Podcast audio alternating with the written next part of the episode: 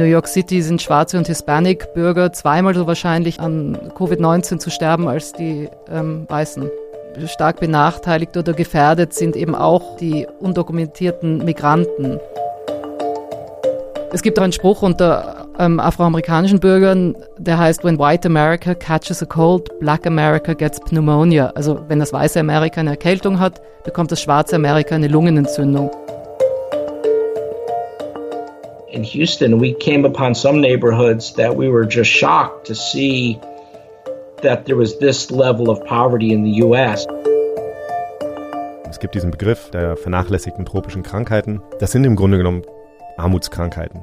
Man denkt normalerweise in aller Regel über diese Krankheiten nach als Krankheiten, die in ärmeren Ländern auftreffen.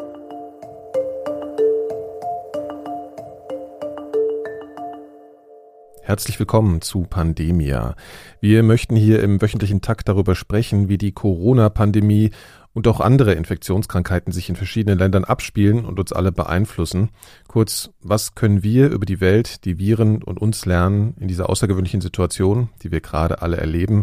Das ist also das Thema dieses Podcasts. Ich bin Nikolaus Seemack und ich bin natürlich nicht alleine. Mit mir sind wie immer meine KollegInnen Laura Salm-Reiferscheid, Global Health und Gesellschaftsjournalistin. Hallo Laura. Hallo Nikolas. Und Kai Kupferschmidt, Molekularbiomediziner, Buchautor, Wissenschaftsjournalist unter anderem für die Science und außerdem Riff-Reporter. Hallo Kai. Hallo Niklas. Und weil ich gerade Riff-Reporter sagte, 4000 Hertz präsentiert diesen Podcast in Kooperation mit der Journalismusgenossenschaft Riff-Reporter. Man findet uns also sowohl unter pandemia.4000herz.de als auch unter riffreporter.de.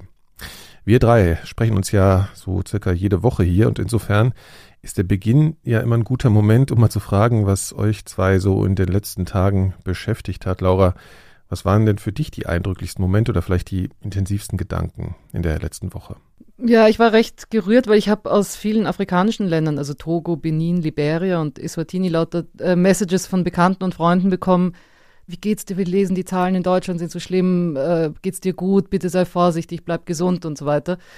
Und ich fand das so rührend, weil da sieht man so den unterschiedlichen Blick. Also ich denke mir so, oh Gott, ihr Armen seid viel schlimmer dran und die denken sich, oh Gott, du bist so schlimm dran. Und in Wirklichkeit sind die Konsequenzen bei denen vielleicht tatsächlich viel schlimmer, weil die natürlich auch teilweise nicht arbeiten können, kein Geld verdienen, gar nichts zum Essen haben mhm. und das viel dramatischer ist. Aber jeder sieht es natürlich aus seiner Sicht und das fand ich auch irgendwie rührend einerseits und auch interessant natürlich. Also ja. Äh, wenn du sagst, jeder sieht es aus, aus seiner Sicht, mir geht es ja gerade so ein bisschen äh, schlecht, muss ich ganz ehrlich sagen. Es klingt jetzt so dramatisch, aber ich, ich, finde, es nimmt jetzt in der letzten Zeit einfach so eine, so eine Haltung zu, die so ein bisschen in so eine Dauerbeschwerdehaltung äh, innerhalb der deutschen Bevölkerung schwappt. Ich weiß nicht, ob ihr wisst, was ich meine. Also es ist so, es wird jetzt langsam ungemütlich, die Leute werden schlechter gelaunt und gleichzeitig sehe ich das zum Beispiel in meinem Alltag, werden so die einfachen Sachen wie Masken tragen einfach so überhaupt nicht gemacht.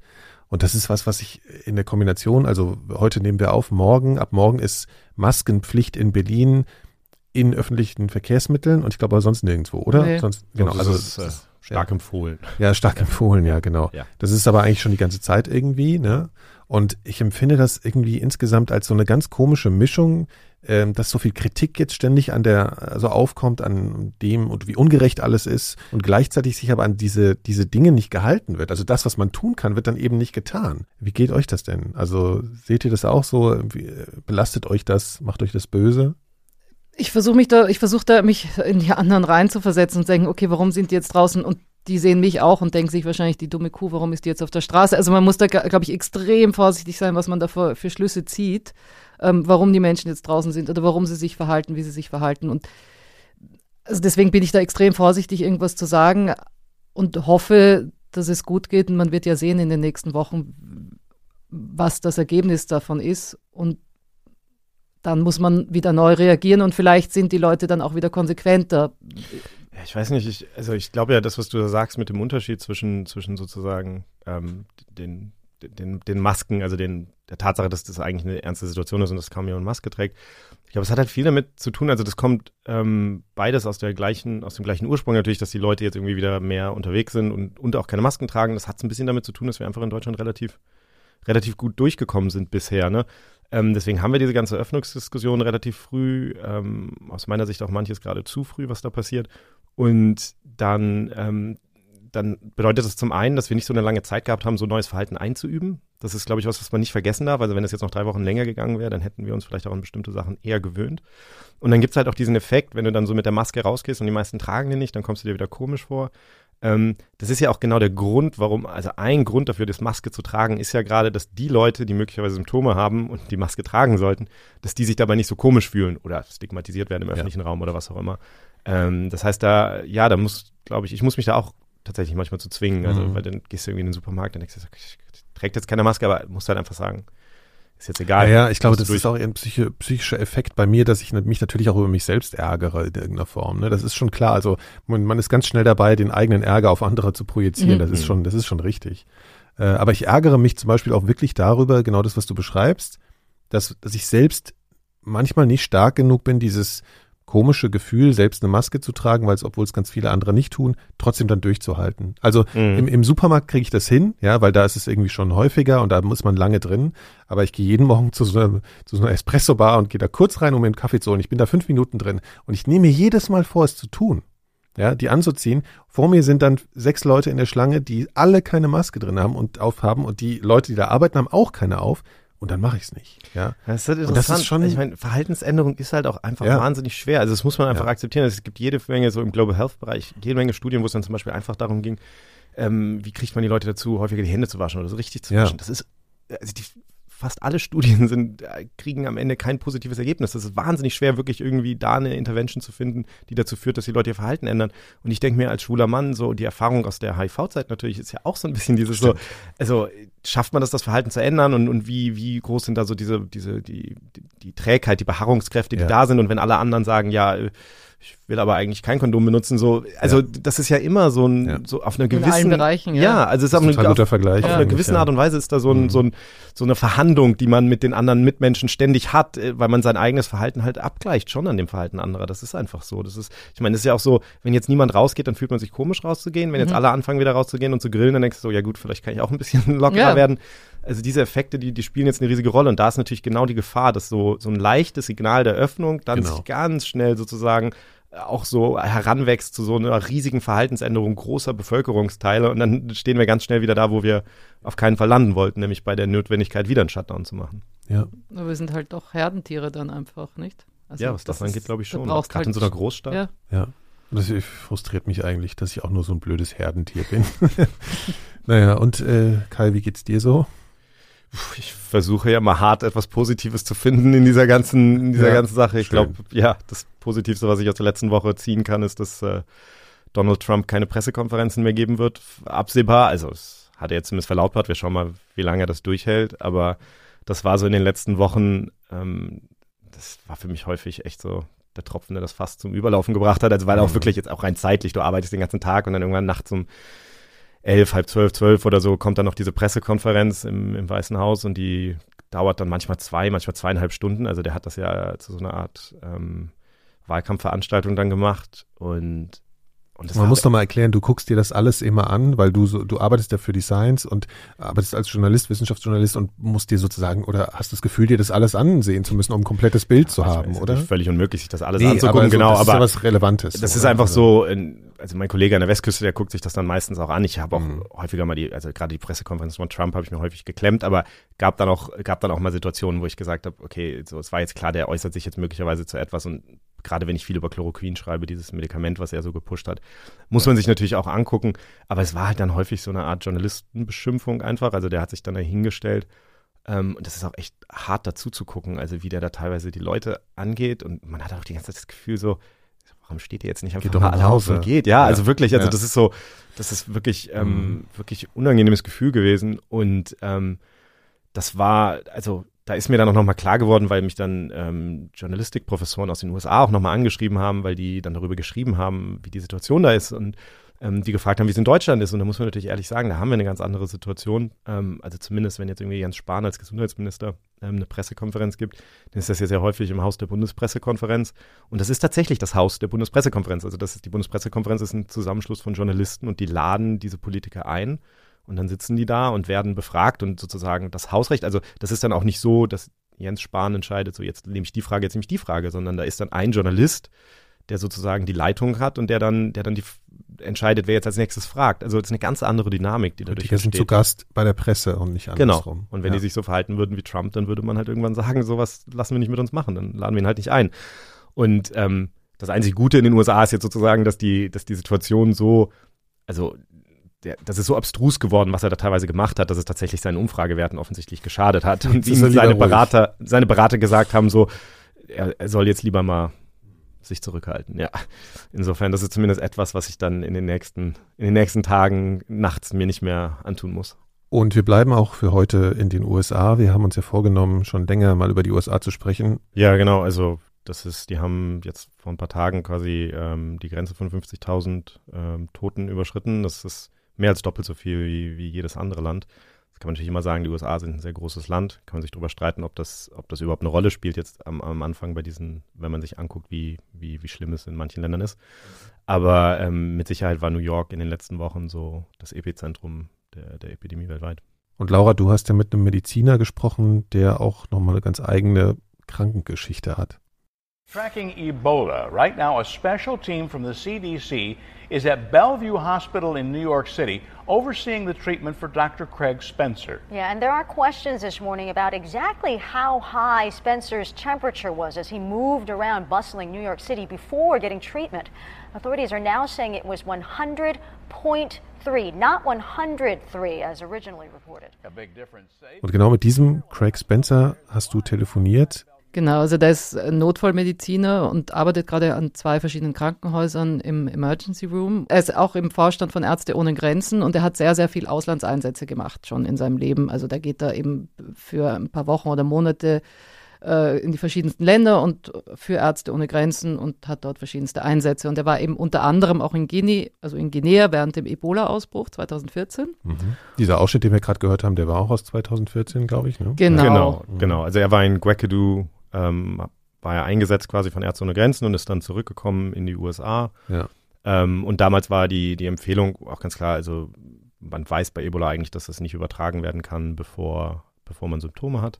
Ja. Und deswegen war die Empfehlung einfach, ähm, verhalte dich ganz normal, aber nimm zweimal am Tag, musst du deine, deine Körpertemperatur messen und wenn die irgendwie, wenn du merkst, du hast ein Fieber, dann solltest du ähm, Bescheid geben. Ähm, genau, und das äh, war dann bei ihm auch so. Der hat dann, glaube ich, zwei Tage, nachdem er zurückgekommen war, ich glaube zehn Tage oder so. Also äh, ähm, er ist am 16. Oktober, glaube ich, aus äh, Guinea zurückgekommen und am 23. hat er Fieber Ah, ja, gehabt. Doch, Also also eine so Woche. Ja. Eine Woche, genau. Genau, und ähm, da war das dann auch so, da hat er dann erhöhte Temperatur gehabt. Ähm, ich kann mich daran ganz gut erinnern, weil, weil ich damals natürlich geschrieben habe für Science über Ebola und das war so ein Augenblick, das war halt der Tag, an dem Ebola nach New York gekommen ist. Ne? Das war dann, ähm, der wurde dann diagnostiziert, er hatte tatsächlich Ebola. Also, aber warum wurde denn in, das war jetzt ein Ausschnitt von ABC, die haben dann live über seine Körpertemperatur berichtet oder was? Das ist Ja, ja, das war eine Riesendiskussion, weil halt die Frage war, ähm, also erstmal ist denen ein Fehler unterlaufen, weil es halt erstmal hieß, er hatte, er hätte eine Körpertemperatur von 103 Grad Fahrenheit, das sind so äh, 39 Mhm. und etwas Grad. Er hatte aber in Wirklichkeit 100,3, das sind dann 38 Grad, also das macht schon einen Unterschied. Also die Frage war einfach, wie schwer krank war der, weil er halt am Abend, bevor er dann, also er hat morgens die Temperatur gemessen und gemerkt, ich habe Fieber und am Abend vorher war er halt noch äh, in der Metro unterwegs in New York und war äh, Bowling. Ähm, Noch in einem Restaurant, und noch in glaube einem ich. Restaurant, genau. Uber gefahren. Und das wurde dann halt alles, ne, das wurde dann in epischer Breite ähm, diskutiert und wie groß ist das Risiko für New York und kann man Ebola von einem Bowlingball kriegen? Also wirklich, das wurde bis, bis, bis in diese Details sozusagen untersucht. Da hat er sich auch später ähm, ziemlich äh, drüber mokiert, dass er gesagt hat, so, es wäre halt ein guter Augenblick gewesen, um irgendwie so ein bisschen über den Ebola-Ausbruch zu reden. Allgemeiner, aber es wurde halt total auf dieser, auf dieser Ebene, so wie, gef wie gefährdet ist New York jetzt Ja. abgehandelt.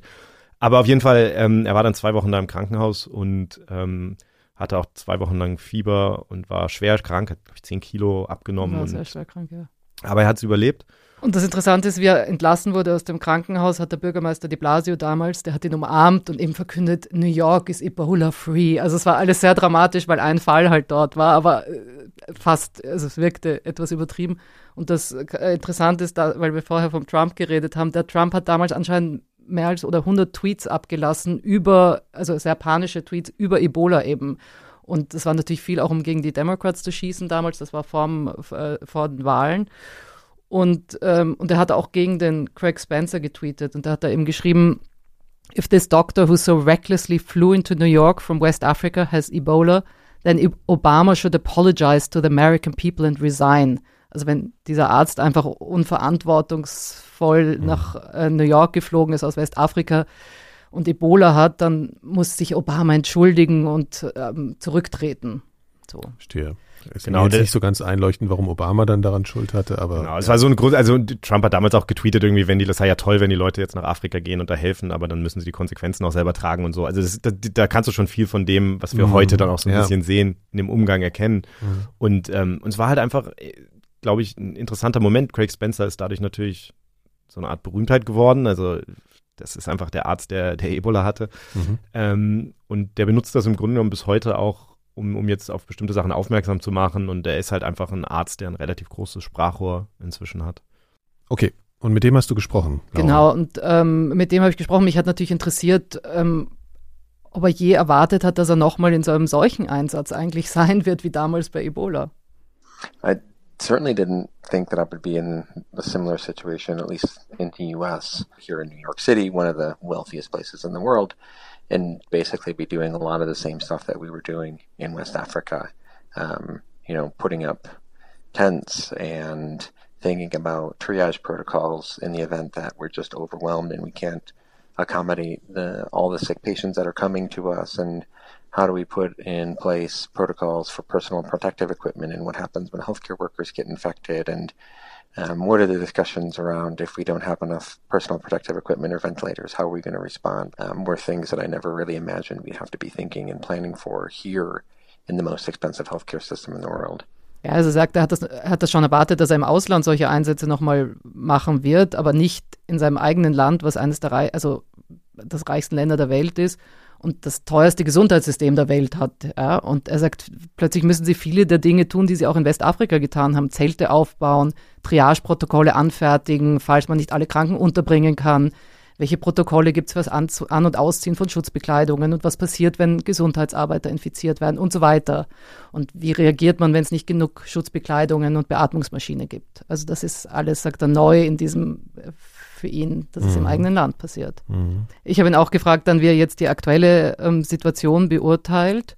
Und da hat er eben was ganz Interessantes gesagt. The images you might see of New York, an empty Times Square or, you know, kind of empty West Village, a lot of the places that people might know. And thankfully, people are, are staying, primarily staying inside, and that is helping us drive down case numbers in the hospital. But again, this is also quite variable in different areas of the city.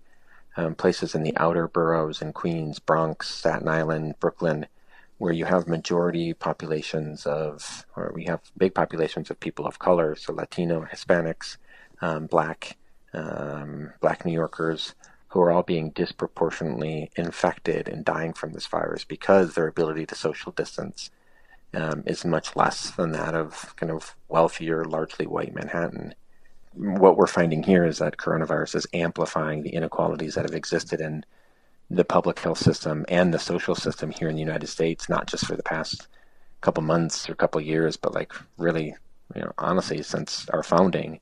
Ja, er sagt, man hat, sieht diese leeren Bilder von New York und er sagt, zum Glück bleiben die Menschen drin. Aber das ist natürlich, wo er ist, in dem, in dem Vierteln, ja. Aber sagt, wenn du in andere Vierteln gehst, Brooklyn oder Staten Island, da ist ein großer Teil der Bevölkerung nicht weiß, also Hispanics, Schwarz, und die sind überproportional vom Virus betroffen und das, also die sterben auch mehr, weil die können weder Social Distancing machen, im Gegensatz zu Leuten, die im wohlhabenden Manhattan wohnen.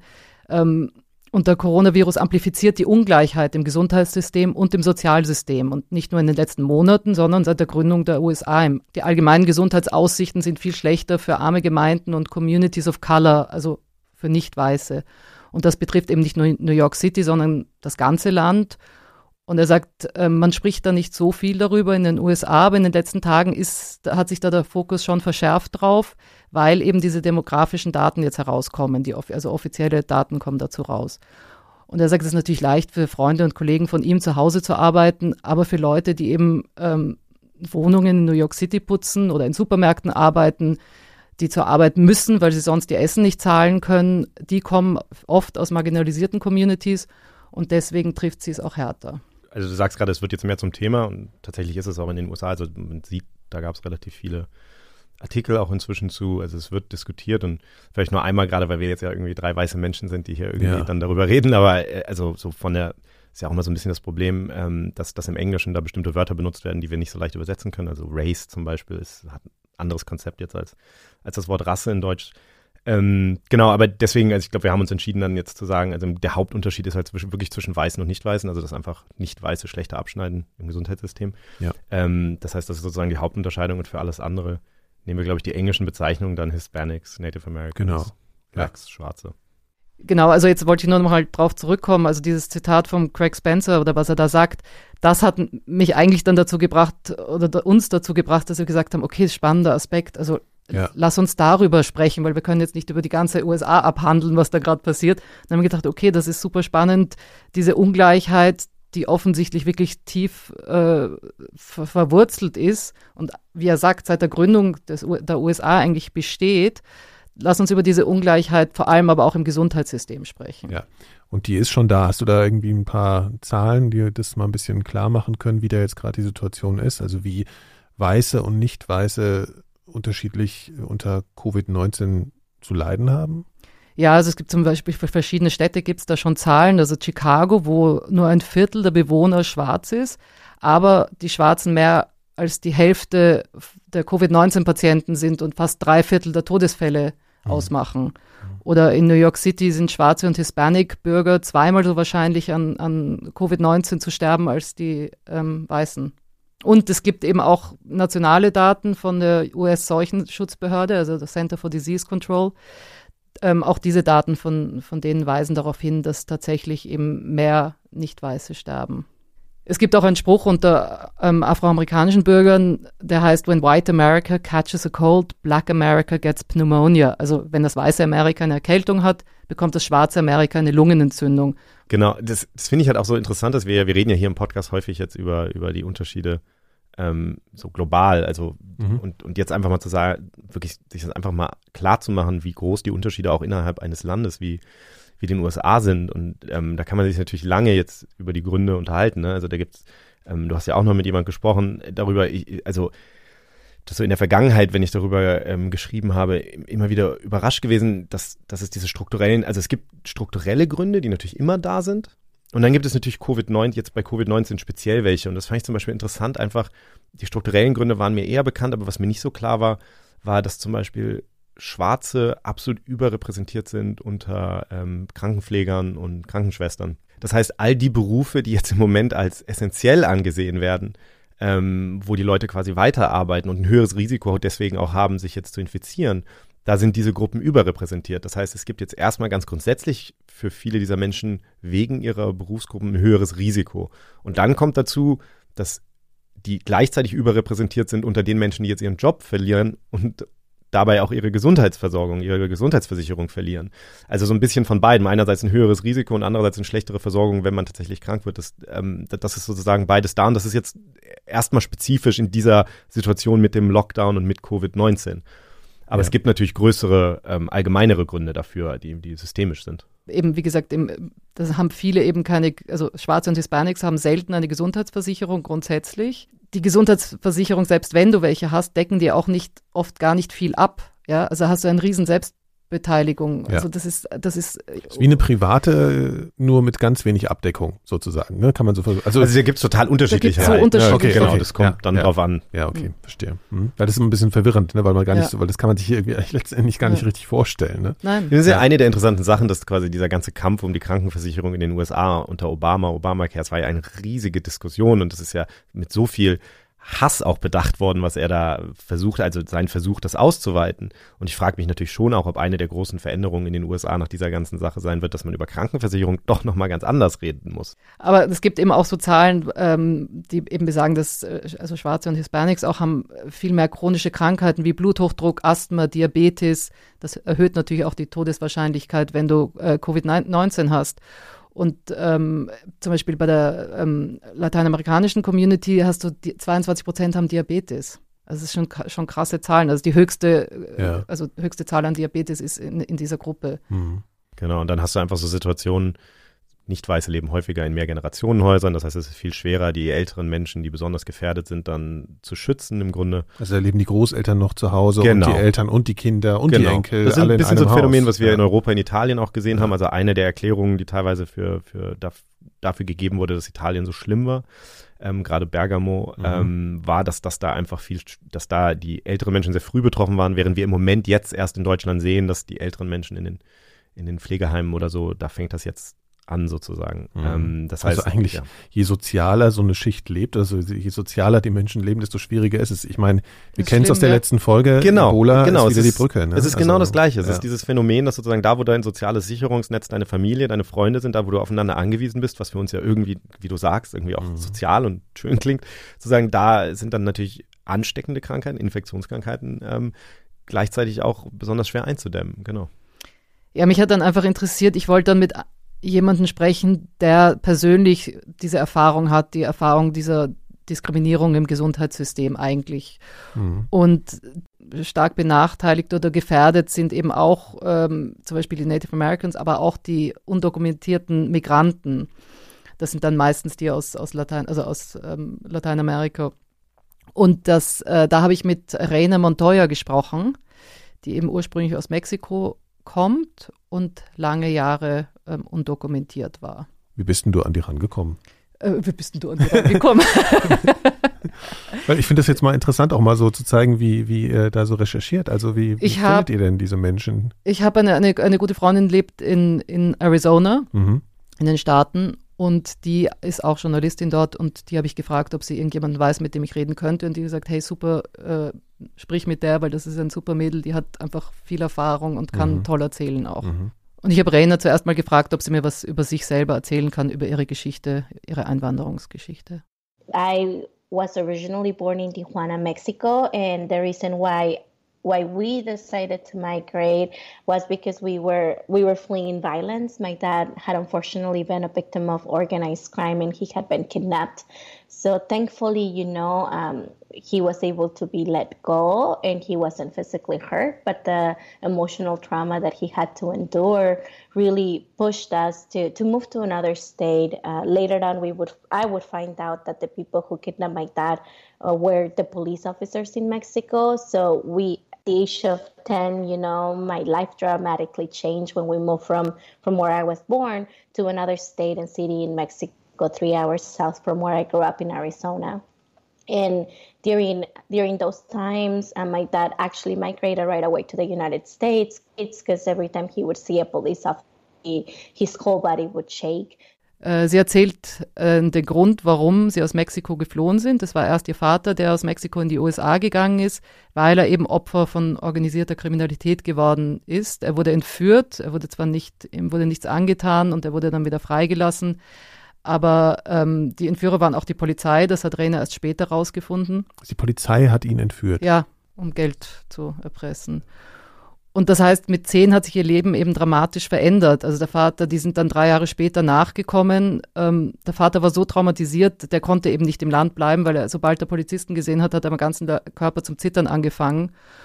Und drei Jahre später ist eben Rainer mit dem Rest der Familie nachgekommen, nach Arizona, über die Grenze, eigentlich ist nicht weit. Und sie hat, hat jahrelang als Undokumentierte in einem sehr Anti-Migrantenstaat. Das heißt, ihre größte Angst war, nach Hause zu kommen. Also die konnte schon in die Schule gehen dort, aber ihre größte Angst war, nach Hause zu kommen und die Eltern plötzlich sind plötzlich weg, weil es gab eben ähm, ein ganz drakonisches Gesetz und damals durfte die Polizei jeden anhalten, der nicht wie ein US-Citizen, ein US-Bürger aussah und durften diesen, diese Person nach dem Status fragen. Wie immer so ein US-Bürger aussieht. Ne? Ja. ja.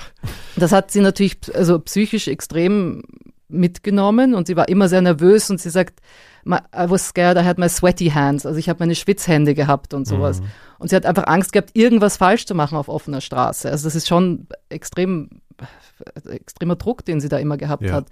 Und sie sagt, es hätte natürlich brutale Konsequenzen gehabt, dann hätte sie ihre Familie nie wieder sehen können. Und sie hat immer dieses Gefühl der Verletzbarkeit und dieser Hilflosigkeit.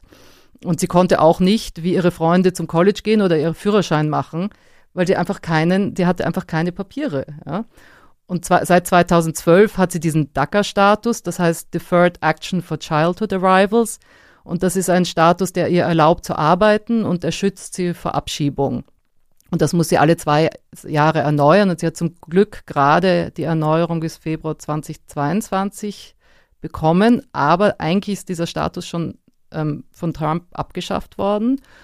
Und äh, jetzt ist noch der Supreme Court, der gerade das letzte Wort hat und entscheidet, ob das jetzt komplett abgeschafft wird oder nicht. Ähm, Rainer ist eine Aktivistin, also sie hat auch die Non-Profit-Organisation Aliento gegründet und unterstützt da Familien, die eben zum Teil ähm, undokumentiert sind. Genau. Und ich habe sie noch gefragt, was mich dann eben so interessiert hat in Bezug auf, auf Covid-19, auf die Pandemie. Äh, was bedeutet das, wenn man ohne Dokumente in den USA lebt und krank ist? That's a great question. Uh, health, health access as an undocumented person is almost impossible to get. Uh, I know my my mom had to navigate a lot, a lot of a lot of different like cultural barriers, but also the mere fact that healthcare it's almost non-accessible if you don't have health insurance. If you're undocumented, unfortunately, you're not able to access even private health, health insurance because all of them ask you for a social security number, and if you're undocumented, you don't have that. Sie sagt, es ist fast unmöglich für undokumentierte Migranten oder Einwanderer einen Zugang zur Gesundheitsversorgung zu bekommen. Also auch, du kannst keine private Versicherung haben, weil man keine Sozialversicherungsnummer hat. Und ohne diese Nummer geht gar nichts. Ja. Sie sagt, sie konnten in kleine Kliniken gehen und da musste man ewig auf Termine warten und alles selber zahlen. Also das heißt, bei ihr in der Familie hat man Arztbesuche einfach vermieden. Man ist zu Hause. keine Arztbesuche. Man genau. muss sich vorstellen, die Leute können einfach überhaupt nicht zum Arzt gehen. Das ist wirklich für jemanden, der in Deutschland lebt, ein unvorstellbarer Zustand, weil hier kann einfach theoretisch schon jeder zum Arzt einfach gehen, ohne gleichzeitig Ängste haben zu müssen, welche Art auch immer, außer gesundheitliche vielleicht. Genau, ne? wobei man vielleicht dazu sagen muss, natürlich gibt es diese Situation in Deutschland auch. Ne? Also ich habe 2017 ein Projekt gemacht für die, für die Süddeutsche Zeitung, das hieß Vernachlässigte Patienten und da ging es genau um diese Frage, weil damals die Integrationsdebatte so groß war und wir uns angeguckt haben, wie steht es eigentlich mit der Integration ins okay, medizinische klar. System. Mhm. Ähm, und da hat das Robert-Koch-Institut auch schon vor Jahren Berichte über die Gesundheitslage in Deutschland rausgegeben, wo sie schreiben, es ist komplett klar, dass Menschen mit Migrationshintergrund, und zwar egal, ob die jetzt selber eingewandert sind oder ob deren Eltern oder also ob sie in Deutschland geboren sind oder nicht, die gehen, die haben eine geringere Wahrscheinlichkeit, dass sie all den dass sie die Impfungen bekommen, die haben geringe Wahrscheinlichkeit, dass sie bestimmte Vorsorgeuntersuchungen machen, schneiden schlechter ab bei bestimmten chronischen Erkrankungen. Ähm, also das ist einfach, ähm, da gibt es dann natürlich verschiedene Gründe, unter anderem auch die Rassismuserfahrung. Also da gibt es dann auch so Berührungsängste ja, natürlich. Okay, ja. Aber da gibt es zahlreiche Gründe für. Aber es ist etwas, wir haben es natürlich nicht so, wie es in den USA ist, aber es ist durchaus ein, ein Thema auch in Deutschland, über das wir sehr, sehr wenig reden, glaube ich. Das ist schön, wie du mich jetzt gerade ertappt hast in meiner Illusion darüber, wie, wie das hier in Deutschland ja alles viel besser funktioniert. Aber ich glaube, es ist, ja, sorry, wie die du schon Nachrichten habe ich am Anfang aufgebraucht. okay. Aber äh, generell kann man schon sagen, dass das nochmal eine andere Dimension hat in den USA, wie man ja offensichtlich ähm, da mitkriegt. Ähm, was auch sehr interessant ist, dass sie gesagt hat, ihr Vater, der ist noch immer unter, also der hat immer noch keine Papiere und hat aber eine eigene kleine Firma, wo er so, äh, also so äh, Häuser äh, baut und also so, wie sagt man? Mhm. Building. Building, genau, ja. und, und, Plumbing und ja, also ja. solche Sachen. Mhm. Und er zahlt, das, es gibt ein Firmenkonstrukt, wo er keine Sozialversicherungsnummer braucht. Und das heißt, er kann diese Firma gründen zahlt Steuern ein, aber hat keine, hat keinen Zugang zu Medicare, kein, keine Sozialversicherung und wird auch keine Pensionszahlung bekommen. Also sie zahlen einerseits ein in das System, aber bekommen nichts zurück. Ich finde es halt immer so interessant, weil wir, weil wir natürlich häufig über diese Ungleichheiten in einem, in, in einem normalen Kontext sozusagen reden. Und ich, ich meine, wir haben das ja auch bei, bei, bei Ebola in Liberia gesagt, dass so eine Infektionskrankheit, wenn die dann kommt, so viele Sachen plötzlich einem, einem klarer macht. Und, und ich, das geht hier natürlich auch so, dass man denkt, wenn du eine Infektionskrankheit in deinem Land bekämpfen willst und jeder ist sozusagen gefährdet, dann hast du natürlich ein riesiges Interesse daran, dass jeder in deinem Land irgendwie Zugang ja. hat, sich testen zu lassen. Also ich meine, mhm. das ist, ich meine, du, du schadest dir selber in dem Augenblick, wo du diesen Menschen quasi das verwehrst. Und die Weltgesundheitsorganisation hat mehrfach in den letzten Wochen gesagt, dass sie, dass sie sozusagen empfiehlt, dass alle Länder ganz unabhängig davon, ob Leute quasi eine Gesundheitsversorgung, eine, eine, Krankenversicherung haben, ob die, äh, ob die Papiere haben fürs Land, so, dass alle Menschen quasi Zugang brauchen zu dieser, weil man ja sozusagen, eine, es ist halt eine Infektionskrankheit, die, wenn du jemanden nicht behandelst, dann hast du halt eine Infektion. Verbreitet es weiter. Der, ja. ja. Ähm, insofern, das ist, ist das ein wahnsinnig spannendes, ähm, eine spannende Situation wieder, um einfach zu sehen, wie verschiedene Gesellschaften mhm. jetzt irgendwie darauf reagieren und was das macht. Also, dass sozusagen ein Land, das natürlich ähm, dass natürlich viele Menschen hat, die im Grunde genommen das Gesundheitssystem, die, die keinen Zugang zum Gesundheitssystem haben, die möglicherweise Angst davor haben, ähm, in diesem Gesundheitssystem irgendwie oder, oder glauben, sie werden da keine Hilfe bekommen, die haben natürlich dann auch ein Problem, diese Krankheit in den Griff zu kriegen im Vergleich zu einem Land, wo jeder einfach hingehen kann. Ähm, das hat mich auch besonders interessiert. Ich habe Rainer gefragt, ob sie eben Zugang zu Tests haben. With that, if we think about immigration status and the undocumented community, is the deep fear that this is going to hurt them, that they're going to be asking for Im- their immigration status. And there's been some efforts, you know, for community organizations and nonprofits like us, like us at Aliento, that we that were educating people. But one of the biggest fears um, that undocumented immigrants were posting were like, should I even go get tested? Because if I do, is this going to be count as a public benefit? Uh, as a public benefit or as a public charge. Sie sagt eben, äh, viele Leute, die keine Papiere haben, haben halt eine tiefe Angst, dass, dass es ihrem Status schaden könnte, beziehungsweise dass sie nach ihren Papieren gefragt werden. Also es gibt schon Organisationen, die helfen und versuchen aufzuklären. Aber die größte Angst von den Undokumentierten, sagt sie, ist, dass eben, wenn sie sich testen lassen, dass das eben als Public Charge angerechnet wird. Und Public Charge, das ist eine Regel, die eingeführt wurde unter Trump und die macht es eben schwieriger für Migranten, einen legalen Status zu bekommen, wenn man öffentliche Hilfeleistungen annimmt. Also öffentliche Hilfeleistungen wie Medicaid, Essensmarken oder Wohnungsgutscheine. Das ist jetzt gar nicht der Fall. Also die, der Test würde gar nicht als Public Charge gelten. Aber Rayner sagt, dass viele Angst haben. Sie wissen es nicht, da ist viel Unwissen. Die haben einfach viele Angst, dass das trotzdem so sein könnte und deswegen gehen sie gar nicht zum Testen, viele. Das ist halt auch wieder so ein Beispiel, das, wir haben da ja auch letztes Mal schon drüber geredet, das zeigt halt wieder, dass das Wichtigste bei der Bekämpfung von so einer Seuche in dieser Situation ist halt das Wichtigste, was du haben musst, Vertrauen der Bevölkerung. Mhm, also ja. gerade weil wir ja keine Medikamente haben, keine Impfstoffe, das heißt, du sagst der Bevölkerung, ja. was sie tun soll, du möchtest, dass die Leute sich auf eine bestimmte Art und Weise verhalten, wenn sie Symptome haben, du möchtest, dass sie sich testen lässt und so. Wenn du aber die ganzen Jahre kein Vertrauen aufgebaut hast, sondern genau das Gegenteil, ist es ja auch völlig verständlich, dass du zum Beispiel vielleicht als, als, als Mensch, der in den USA ohne Papiere lebt, ähm, dass du denkst, so, das ist jetzt vielleicht auch eine Art Falle, so, wenn du da jetzt einmal sozusagen dich da, dich da meldest, um den Test zu machen, dann kann dir das nachher irgendwie böse ausgelegt werden. Ja, also und das zieht sich eigentlich, wenn ich das richtig verstehe, durch Rainers Leben von Anfang bis Ende in den USA. Sie hat die ganze Zeit eigentlich Angst vom Staat. Und selbst in der Frage, sich Hilfe zu suchen, in jeder Form, also auch wenn sie nur einen Test haben will, ob sie krank ist. Ja. Also sie persönlich jetzt nicht, aber klar, für nee, viele klar. Betroffene, weil sie ja, hat ja. das Glück, dass sie diesen Status jetzt mal hat für zwei Jahre. Aber aber nochmal, um da darauf zurückzukommen, jetzt haben ein paar Staaten, zum Beispiel in New York, haben versucht, diese Regel, diese Public Charge Regel jetzt zu kippen wegen der Pandemie. Der Supreme Court hat gerade eben dagegen gestimmt, dass diese Public Charge Regel während der Pandemie ausgesetzt wird. Und das ist natürlich, wie du sagst, das ist total gefährlich, weil wenn Migranten jetzt keine Hilfe vom Gesundheitssystem annehmen dürfen oder sich trauen anzunehmen, kann der Virus sich natürlich ungehemmt äh, verbreiten. Also das ist völlig Mhm. Ist halt nur wieder so interessant, wenn man es vergleicht mit der Folge über, über Ebola in Liberia, ne? weil wir da gesagt haben, da hatte der Staat, da hatten viele Menschen kein Vertrauen in den Staat wegen des Bürgerkriegs vorher, die hatten eher Angst. Natürlich ist die Situation von, von bestimmten Bevölkerungsgruppen in den USA dem Staat gegenüber gar nicht so anders. Die sehen ihn eher als, als, ja. als jemand, vor dem sie sich verstecken müssen, weil ihnen sonst möglicherweise Gefahr droht.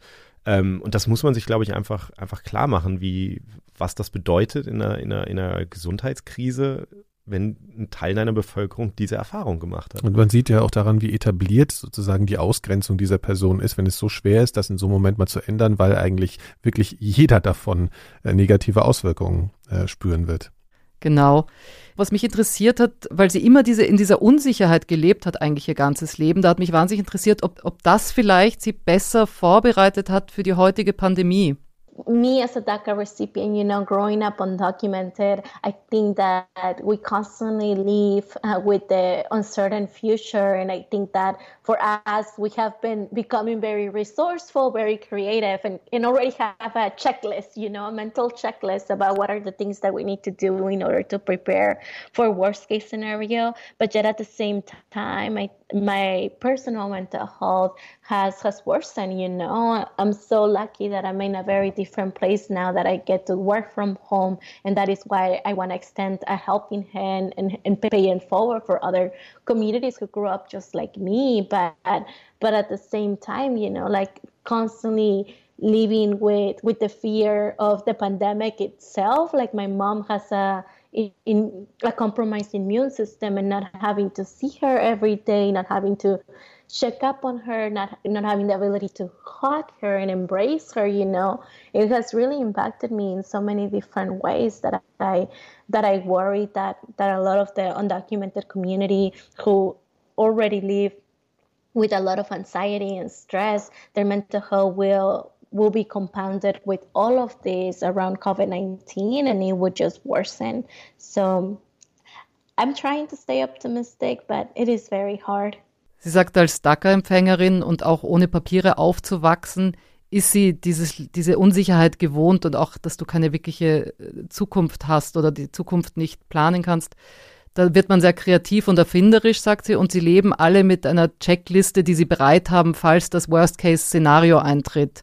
Aber sie sagt auch, ihr psychischer Zustand hat sich schon verschlimmert. Sie hat zwar das Glück, von zu Hause aus arbeiten zu können und äh, ihre NGO von zu Hause aus zu leiten und zu versuchen, den Menschen zu helfen, die so wie sie aufgewachsen sind. Aber ähm, sie hat schon irgendwie diese Angst schwingt, schwingt immer mit und sie sagt, jetzt ist es natürlich schrecklich, weil sie kann ihre Mutter, die ein kompromittiertes Immunsystem hat, nicht jeden Tag umarmen und sich mhm. um sie kümmern und das macht sie schon fertig. Und sie macht sich Sorgen eben um den psychischen Zustand von anderen undokumentierten äh, Gemeinden oder Menschen, die undokumentiert sind, die eh schon so viele Unsicherheiten und Ängste durchleben müssen, ja. Und jetzt kommt noch Covid-19 obendrauf und sie sagt zwar, sie versucht optimistisch zu bleiben, aber das ist natürlich extrem schwer. Ja, das kann man sich sicherlich vorstellen. Äh, Kai, du hast ja auch noch ein Thema mitgebracht und auch mit jemandem gesprochen, was nochmal eine andere Ausprägung dieser Problematik zwischen nicht weiß und weiß und Armut. Genau, der, der, also als wir das dann diskutiert haben hier mit den, ähm, mit der Herangehensweise, ähm, ist ja relativ schnell, schnell klar geworden, dass einer der, der Zusammenhänge natürlich die Armut ist. Und ja. Wenn du aus dem Bereich Infektionskrankheiten kommst, ähm, es gibt diesen Begriff, haben wir auch schon mal genannt, der vernachlässigten tropischen Krankheiten, mhm. heißen auf Englisch Neglected Tropical Diseases, NTDs in der Regel. Und ähm, das sind im Grunde genommen Armutskrankheiten in gewisser Weise. Ähm, und da kann man, also man denkt normalerweise in aller Regel über diese Krankheiten nach als Krankheiten, die in ärmeren Ländern auftreffen. Das ist, die WHO hat eine Liste von, ich glaube, inzwischen fast 20 Erkrankungen.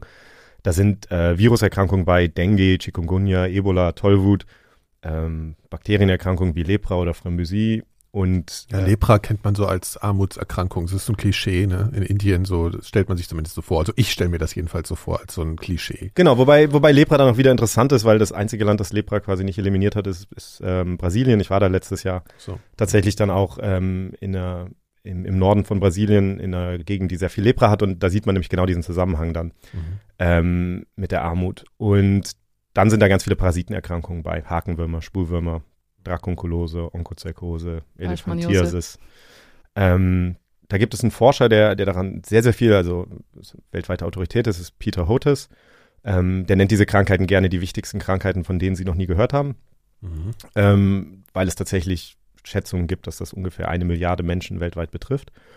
Und ähm, Peter Hotes ist ein Impfstoffforscher und Mediziner, der arbeitet jetzt auch gerade an einem Impfstoff für, für Covid-19 und der hat im Grunde genommen den Großteil seines Lebens an der, an der Ostküste gelebt. Also er war an der Yale-Universität und dann an der Georgetown University in Washington, D.C.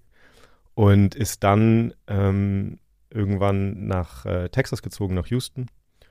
Und dann hat er halt etwas festgestellt, was ihm vorher im Grunde genommen ähm, gar nicht so klar, obwohl er sein Leben lang an, äh, an diesen Infektionskrankheiten geforscht hat, ähm, ist ihm da dann erst etwas aufgefallen, als er in Texas war.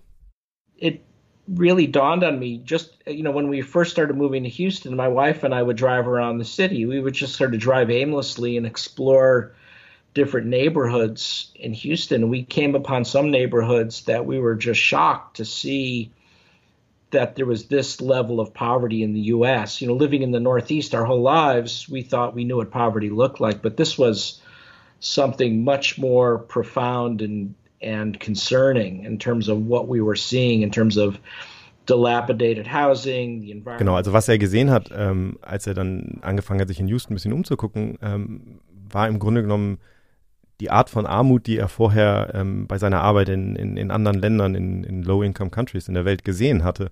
Ähm, es gibt zum Beispiel in, in Houston den Fifth Ward, das ist ähm, eine Gegend, in der nach dem, nach dem Bürgerkrieg in den USA äh, viele Sklaven, die dann befreit waren, sich, ähm, sich angesiedelt haben. Und es ist heute eines der, der Armutsviertel der Stadt. Und ähm, da ist er rumgefahren, ne, beschreibt er mit seiner genau. Frau und hat und dann hat er wirklich gesehen und er sagt so diese typischen Sachen, auf die man dann sieht, also nicht nur diese, ähm, nicht, nicht nur diese, diese ganz einfachen Häuser aus, mhm. ähm, aus, aus so einfachen Pappwänden manchmal, sondern auch ähm, diese Stapel aus alten Autoreifen, die, und das kennt man, wenn man Infektionskrankheitsforscher ist, so da, da sind dann sehr gerne die Mücken, da sind dann so kleine Wasserpfützen drin und da können sich die Mücken dann vermehren, die viele dieser Krankheiten übertragen.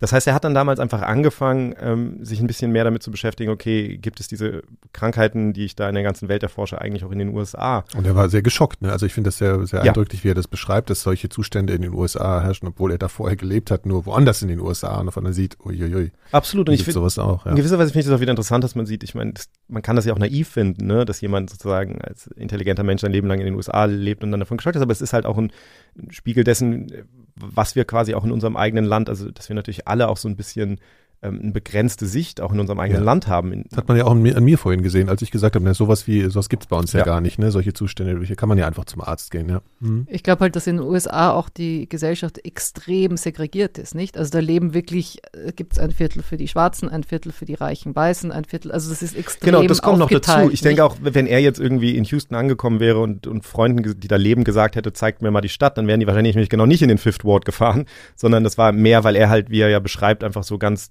ziellos einfach mal rum gefahren ist. Und darum hat er das, glaube ich, auch nur gesehen. Und er hat sich das dann halt ähm, angeguckt und hat das, ähm, hat das erforscht ähm, nach verschiedenen Krankheiten. Ähm, und er hat halt gesagt, also er hat dann auch sehr schnell diese Krankheiten da alle gefunden. Also viele dieser Neglected Tropical Diseases ähm, hat dann das auch hochgerechnet und er schätzt, äh, dass es etwa 12 Millionen Menschen in den USA gibt, die, die eine dieser Krankheiten haben. Ähm, und das sind halt fast alles Menschen, die, die, die unter Armut leiden. Und das war für ihn halt wirklich eine Erkenntnis, die so ein bisschen auch seine Arbeit geändert hat. Also er hat jetzt auch seine Arbeit da in Texas ein bisschen darauf, ähm, darauf fokussiert, auch, auch diesen, ähm, diesen Teilen der Gesellschaft zu helfen, weil es eben auch so ist, wenn man nach diesen Krankheiten nicht sucht, dann findet man die nicht, weil das gerade diese Neglected Tropical Diseases sind welche, die häufig ähm, so langfristige Folgen haben. Mhm aber auch gerade so bei Parasiten oder so manchmal, manchmal gar nicht so leicht äh, zu testen sind für. Ja. Das heißt, das geht dann so Man ein kommt ja auch nicht so schnell darauf. Ne? Man kommt mit so irgendwelchen diffusen Beschwerden vielleicht zum Arzt und dann genau. oder geht halt gar nicht zum Arzt. Genau, und, und, sowieso, genau. Ja. und es sind halt auch mhm. zahlreiche verschiedene Krankheiten. Ne? Ja. Ich habe ihn dann auch gefragt, was für ihn sozusagen ähm, jetzt das, das, das Beispiel wäre, das Paradebeispiel für so eine Krankheit, eine Neglected Tropical Disease in den USA im Süden. If I had to pick a single disease that concerns me, uh, the, you know, the, the kind of the poster child of the neglected tropical disease in the U.S., it would be toxocariasis. This is a parasitic worm infection that's acquired from stray dogs and cats. And if you go into poor neighborhoods in Houston or any other American city, you'll see lots of stray dogs and cats all releasing. Genau, also Toxocara ist, ist ähm, im Grunde genommen bekannt als, als Spulwurm, entweder Hundespulwurm oder Katzenspulwurm. Und da können halt Kinder zum Beispiel diese Wurmeier einfach aufnehmen über den Kot dieser Tiere, wenn die, wenn die irgendwie draußen spielen. Und da sind dann die Eier drin und aus den Eiern schlüpfen dann die Larven und ähm, die können dann wieder in verschiedene Teile des Körpers wandern, unter anderem sehr gerne ins Gehirn und können dann da auch also langfristige Schäden verursachen, auch einfach äh, sozusagen die, die Entwicklung des Kindes beeinträchtigen. Da geht es ja auch um allgemein um Hygiene. Ne? Also ich als Hundebesitzer ja. kann da zum Beispiel gerade mal beisteuern, ja. dass Hunde hier ja entwurmt sind. Ne? Ja. Und das ist da halt dann eben auch nicht der Fall. Und dann ist das, äh, also wird es halt kompliziert. Ne? Also wenn da diese Sachen aufeinandertreffen und dann gibt es eben, das ist ja eigentlich auch eine Zoonose dann, oder ist das? Genau, es ist eine ja. Zoonose. Ja. Also in gewisser Weise, da ist der Mensch ist ein Fehlwirt, sagt man. Ne? Also der, der Spurwurm möchte eigentlich gar nicht im Menschen kommen, weil er da seinen normalen Zyklus nicht, äh, nicht, nicht vervollständigen kann. Ja. Aber, aber das Interessante ist halt, dass diese Krankheiten dann auch langfristige Effekte haben. Und wir haben ja gerade gesagt, okay, sie, diese Krankheiten kommen sozusagen ähm, vor allen Dingen vor in, in, im Kontext von Armut. Mhm. Ähm, und da sagt Hotes halt, die ähm, führen aber auch zu Armut oder halten Menschen gefangen in der Armut. Neglected tropical disease both occur in the setting of poverty and they cause poverty. And I think this happens because of their long term debilitating effects, which is one of the hallmarks of neglected tropical diseases. They they make people too sick to go to work, uh, so they interfere with economic productivity. When they occur in children, like toxocariasis, they cause developmental delays and prevent kids from learning in school and re- uh, reaching their full potential. And they also have a big impact on women's health and pregnancy. And so Genau, also er sagt, dass, dass tatsächlich diese Krankheiten einerseits auftauchen bei Menschen, die in Armut leben, aber andererseits diese Menschen halt auch in dieser Armut gefangen halten. Also zum Beispiel, indem sie die Menschen krank machen und zwar über längeren Zeitraum so krank machen, dass sie nicht zur Arbeit gehen können oder halt die Entwicklung von Kindern beeinträchtigen und so weiter. Das heißt, ähm, und, und das ist tatsächlich etwas, was, was, was er jetzt sehr stark pusht, dass er sagt, wir wissen inzwischen, dass ein Großteil der, ähm, dieser Neglected Tropical Diseases, die, tauchen zwar auf in armen Ländern, aber ein Großteil ist in den ist unter der armen Bevölkerung in reichen Ländern. Also genau Beispiele, wie ich genannt habe, also so G20-Länder und genau sowas wie die Menschen, die ich in, äh, in Brasilien da gesehen habe, äh, die an Lepra leiden im Norden des Landes. Ähm, das heißt, diese, dieses Gefälle zwischen Arm und Reich in diesen Ländern, ähm, das führt halt dazu, dass, ähm, dass, dass, man, dass man auch Menschen mit diesen Krankheiten hat in diesen Ländern und das führt dann natürlich auch dazu, dass auch Menschen in diesen Ländern sozusagen aus der Armut nicht entkommen können. Da gibt es auch ein interessantes Beispiel, also ich habe das nur in Kamerun recherchiert mit äh, Flussblindheit. Also Onko, ich kann das Wort nicht Onkozerkose, genau. Was ist denn Flussblindheit? Das klingt wie das ist immer so ein bisschen unschön mit diesen Parasitenerkrankungen, aber das ist halt ein Parasit, so eine Art Wurm, der wird übertragen von, von Mücken, äh, von Kriebelmücken. Die stechen den Menschen und dann beim Blutsaugen quasi wird, diese, äh, wird dieser Parasit übertragen und ähm, der wandert dann halt durch den Körper, also entwickelt sich und ähm, wandert in verschiedene Gewebe und unter anderem auch ins Auge. Und dadurch kann er halt Blindheit verursachen. Und die, die Mücken, die leben halt, also die legen ihre Larven dann wiederum, die wachsen auf in Flüssen. Und darum sind diese Kriebelmücken halt hauptsächlich an Flüssen zu finden. Das heißt, auch sind hauptsächlich Menschen an, an Flüssen, die in der Nähe von Flüssen leben, die dann ähm, gestochen werden und halt erkranken. Darum Flussblindheit. Genau, und Menschen, also die, die wohnen am Fluss, weil es dort das fruchtbarste Land gibt. Und jetzt ziehen die aber teilweise weg, damit sie sich also nicht, äh, nicht Flussblindheit kriegen. Ja? ja? Das heißt, die ziehen weg vom fruchtbaren Land und leiden dann natürlich unter den, unter den ökonomischen ja. äh, Auswirkungen davon. Also die können halt dann nicht mehr ihr Feld so gut bestellen. Genau, das ist ein schönes Beispiel. Also es gibt äh, tatsächlich einfach dieser, dieser Zusammenhang zwischen Infektionskrankheiten und Armut, der ist halt wie wir jetzt sozusagen gesehen haben, der geht in beide Richtungen und der ist äh, relativ komplex und da gibt es viele verschiedene Sachen, wie man sich das angucken kann. Das ist halt schon auch interessant, finde ich, jetzt in dieser ganzen Debatte über Covid-19. Wir sind ja heute damit eingestiegen, dass wir über, über die langsame Öffnung geredet haben, wo ja die, die wirtschaftlichen Erwägungen ja. die Hauptrolle spielen. Ähm, und die Weltbank hat zum Beispiel ähm, vor kurzem jetzt bekannt gegeben, dass sie, also die Prognose von denen ist, dass wir dieses Jahr zum ersten Mal seit 1998 einen Anstieg sehen werden in, ähm, im Anteil der Menschheit, der in, in Armut lebt. Da gibt es ja verschiedene Definitionen für, ähm, wo Armut anfängt, aber die Weltbank hat diese, diese Schwelle von weniger als 1,90 Dollar am Tag. Und die gehen davon aus, dass dieses Jahr 40 bis 60 Millionen Menschen zusätzlich unter diese Schwelle fallen werden, wegen der Auswirkungen ähm, dieser Pandemie. Das heißt, auch da wieder, und dann kann man sagen, okay, und da kommt dann natürlich auch wieder zusätzliches Risiko an bestimmten Sachen zu erkranken, möglicherweise, die dann auch wieder dazu führen, dass die Menschen da drin bleiben. Also all diese Effekte sind wahnsinnig komplex und, und das muss man alles so ein bisschen, glaube ich, versuchen im Kopf zu behalten. Und das ist ja, ich meine, das ist natürlich auch ein Grund, warum wir hier sitzen und darüber reden. Das ja. ist halt einfach eine interessante ähm, also da, da, werden einfach diese ganzen Verflechtungen in unserer Welt viel klarer, finde ich. Ja, und man kommt immer wieder zu dem Punkt, dass wir uns alle zusammentun müssen als Menschheit äh, und an die Probleme herangehen müssen, weil wir alle voneinander abhängig sind, ob wir jetzt arm oder reich sind oder wo wir leben und was wir für eine Hautfarbe haben. Ja, ich glaube, wir haben diese Folge auch wieder geschafft. Ihr merkt schon, liebe HörerInnen, dass es nicht so einfach ist, das wöchentlich verlässlich zu produzieren. Das liegt halt auch daran, weil wir mit verschiedenen Leuten sprechen müssen und die nicht immer Zeit haben. Das muss man ja auch mal sagen. Und weil wir uns auch in so eine Sendung ein bisschen einfinden müssen. Ne? Wir sind ein junges Team, kann man das so sagen? Das weiß ich nicht. Wo, wo, hört, wo hört Jung ja, auf? Ein frisches Team, also ein frisch zusammengewürfeltes Team. Und wir möchten uns nun auch für dieses Mal wieder verabschieden. Und wie immer gibt es zuvor noch eine Bitte und ein paar Hinweise. Ihr könnt diesen Podcast gratis abonnieren und zwar auf allen Plattformen wie zum Beispiel Spotify, Deezer, allen freien Podcast-Apps und natürlich bei Apple Podcasts. Dort könnt ihr uns außerdem mit ein paar wenigen Klicks Bewertungen geben, die uns wirklich sehr dabei helfen, mehr Hörerinnen und Hörer zu erreichen.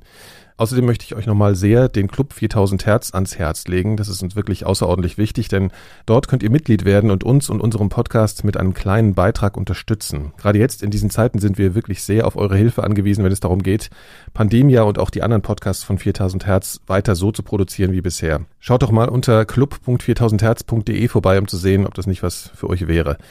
Vielen Dank schon mal vorab und jetzt sage ich Danke und Ciao an euch, werte Hörerinnen und Hörer und an euch, Laura und Kai. Ciao, Nikolas. Ciao, Nikolas.